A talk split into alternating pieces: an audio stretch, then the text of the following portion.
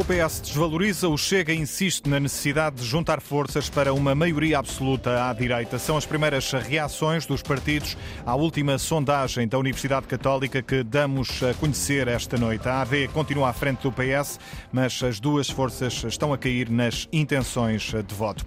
Portugal está acima da média europeia no cumprimento dos objetivos para o desenvolvimento sustentável.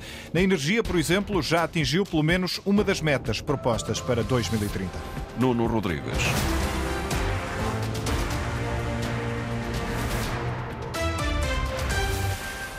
O PS desvaloriza, o Chega mantém a vontade de unir forças à direita para uma maioria absoluta no Parlamento. Já vamos escutar as primeiras reações dos partidos à última sondagem da Universidade Católica para a Antena 1, RTP e Jornal Público.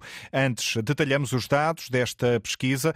A Aliança Democrática continua a liderar as intenções de voto. Seis pontos separam a AD do Partido Socialista, mas as duas forças perderam terreno em relação à sondagem anterior. Sem o Chega, João Vasco, não há deputados que cheguem para uma maioria absoluta à direita. AD e Iniciativa Liberal estão longe da maioria absoluta. O novo estudo da Universidade Católica mostra que, no melhor dos cenários, a Aliança Democrática e a IEL alcançam 106 deputados, menos 10 do que os necessários para a maioria absoluta. Com 33% das intenções de voto, a AD volta a aparecer em primeiro lugar, mas cai dois pontos percentuais em relação à passada sexta-feira. Ficaria com 86 a 96 deputados.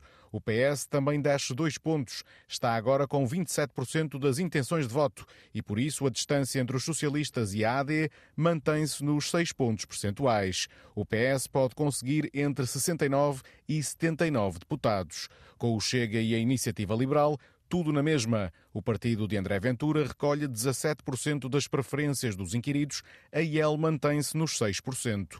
O Chega alcança entre 33 a 41 deputados, a Iniciativa Liberal 6 a 10. À esquerda, todos os partidos sobem um ponto percentual. O Bloco agora aparece com 5% e 5 a 7 deputados. O Livre alcança 4%, o que dá 3 a 4 deputados, e a CDU sobe para 3%, mas com possibilidade de eleger entre 3 a 5 deputados. O PAN também sobe de 1 para 2% nas intenções de voto e, de acordo com a estimativa, deve conseguir dois mandatos. Destaque também neste estudo para o número de indecisos, que aumentou 3 pontos percentuais desde a semana passada. Desta vez, há 20% dos inquiridos que diz não saber em quem vai votar. O número de indecisos aumentou. Apresenta-nos agora, João, os dados técnicos desta sondagem realizada nos últimos dias.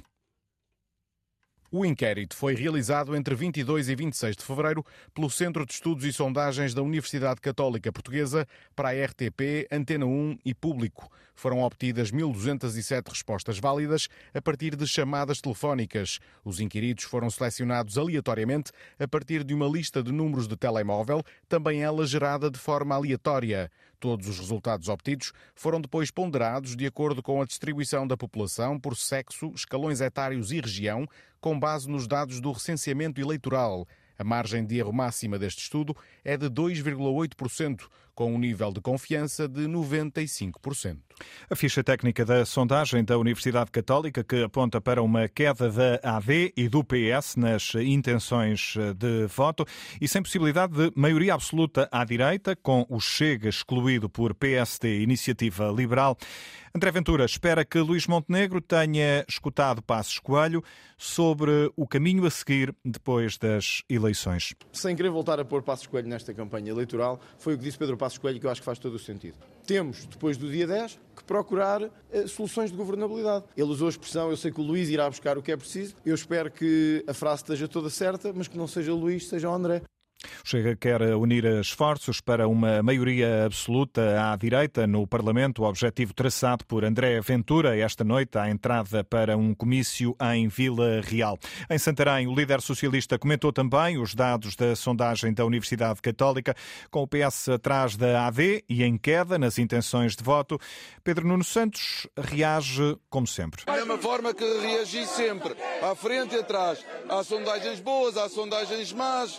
Uh Uh, nós já temos tido várias experiências diferentes. Mas há aqui uma questão dos indecisos que sobem, as intenções de voto diminuem nos dois partidos PS e AD, Ouça, os indecisos aumentam. Olha, a última vez que a, que a, RTP e a Universidade Católica fizeram uma sondagem foi antes das eleições, a última vez antes das eleições, foi antes das regionais dos Açores. Dava uma vitória ao PS e o PS perdeu. O líder socialista à entrada para um comício que ainda decorre a esta hora em Santarém. Foi também lá que Pedro Nuno Santos recusou a segurança pessoal disponibilizada pelo primeiro-ministro aos candidatos que estão em campanha depois do presidente do PSD ter sido atingido esta manhã com tinta verde na cabeça. Foi atingido por um jovem ativista pelo clima. Ouvido pela Antena 1, Francisco Ferreira, uma das vozes mais respeitadas do país quando o tema é ambiente, considera que este tipo de protesto não faz sentido e até já foi abandonado noutros países. Muitos dos grupos à escala internacional que foram por um caminho mais radical acabaram por recuar. Estas ações, em muitos casos, depois de uma reflexão que tem vindo a ser feita por muitos grupos, têm sido abandonadas eh, porque não têm tido os efeitos desejáveis e chegamos à conclusão que a atuação eh, vai ter que ser diferente, ao contrário de continuarmos a radicalizar mais.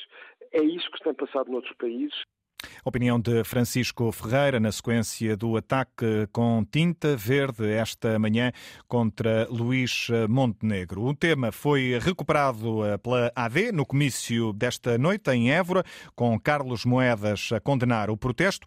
O autarca de Lisboa, que venceu de surpresa as últimas eh, autárquicas na capital, entrou na campanha Inês Ameixa e o presidente do PSD espera seguir-lhe o exemplo.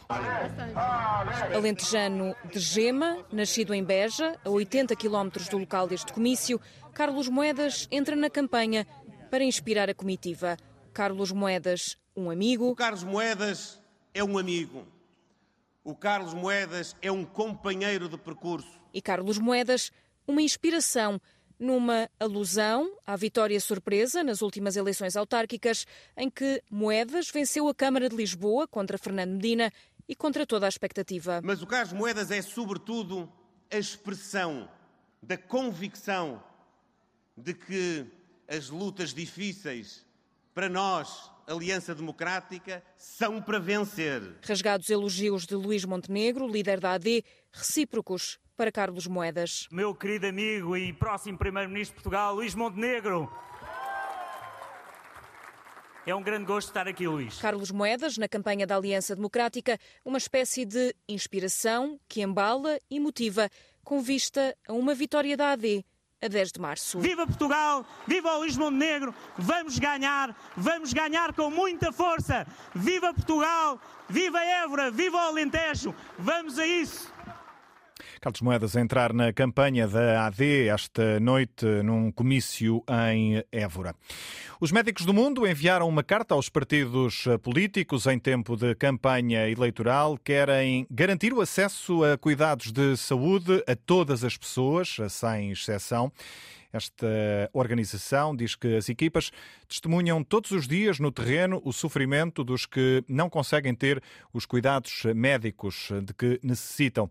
É isso que explica o médico Fernando Vasco. As equipas que, que trabalham na rua confrontam-se de facto com problemas muito complicados, nomeadamente porque quem está na rua associa não só um conjunto de patologias em que, por exemplo, os problemas de saúde mental não são, digamos assim, uh, dispicientes. E, portanto, uma das coisas que nós notamos é alguma dificuldade em conseguir levar estas pessoas a integrarem-se dentro do sistema. Alguns eh, dos argumentos que os médicos eh, do mundo eh, fizeram chegar aos partidos políticos defendendo medidas urgentes para combater a pobreza e a exclusão social. Portugal está acima da média entre vários países europeus no cumprimento dos Objetivos para o Desenvolvimento Sustentável. Um estudo agora conhecido, Camila Vidal, mostra que Portugal é um dos países que já cumpriu as metas definidas para 2030 em pelo menos um critério. Na energia consumida por agregado familiar, Portugal já está dentro das metas propostas pelas Nações Unidas para o final da década e entre os 27 está em 12 lugar na tabela dos países da União Europeia que mais avançaram em medidas para poupar energia. Um estudo eh, feito por investigadores de duas universidades polacas analisa o avanço dos países do bloco na implementação dos 17 Objetivos de Desenvolvimento Sustentável definidos pela ONU e, em particular, na implementação do número 7 desta lista. O sétimo objetivo da ONU é o fornecimento de energia moderna, sustentável e acessível. Ainda nenhum país europeu satisfaz por completo estes critérios para ver a ideia cumprida, mas a Suécia é o país que está mais próximo. Portugal está à frente da média europeia, tendo já cumprido as metas no consumo de energia por agregado familiar. Outros critérios são, por exemplo, o uso de pelo menos 40% de renováveis em contexto doméstico ou a quantidade de energia produzida pelos países e respectivo contributo para as economias nacionais. O relatório tem em conta dados até 2021 e mostra que há um progresso sistemático dos países da União Europeia para cumprir a agenda para 2030. Alguns países, como Portugal, já cumpriram pelo menos eh, metas uma década antes do previsto. De entre os países da União Europeia, a Suécia está no topo do ranking, a Bulgária em último lugar. Portugal no bom caminho no cumprimento dos Objetivos para o Desenvolvimento Sustentável. Está fechada esta edição com Nuno Rodrigues. Simultâneo Antena 1, Madeira e Açores, RDP Internacional. Informação em permanência em notícias.rtp.pt.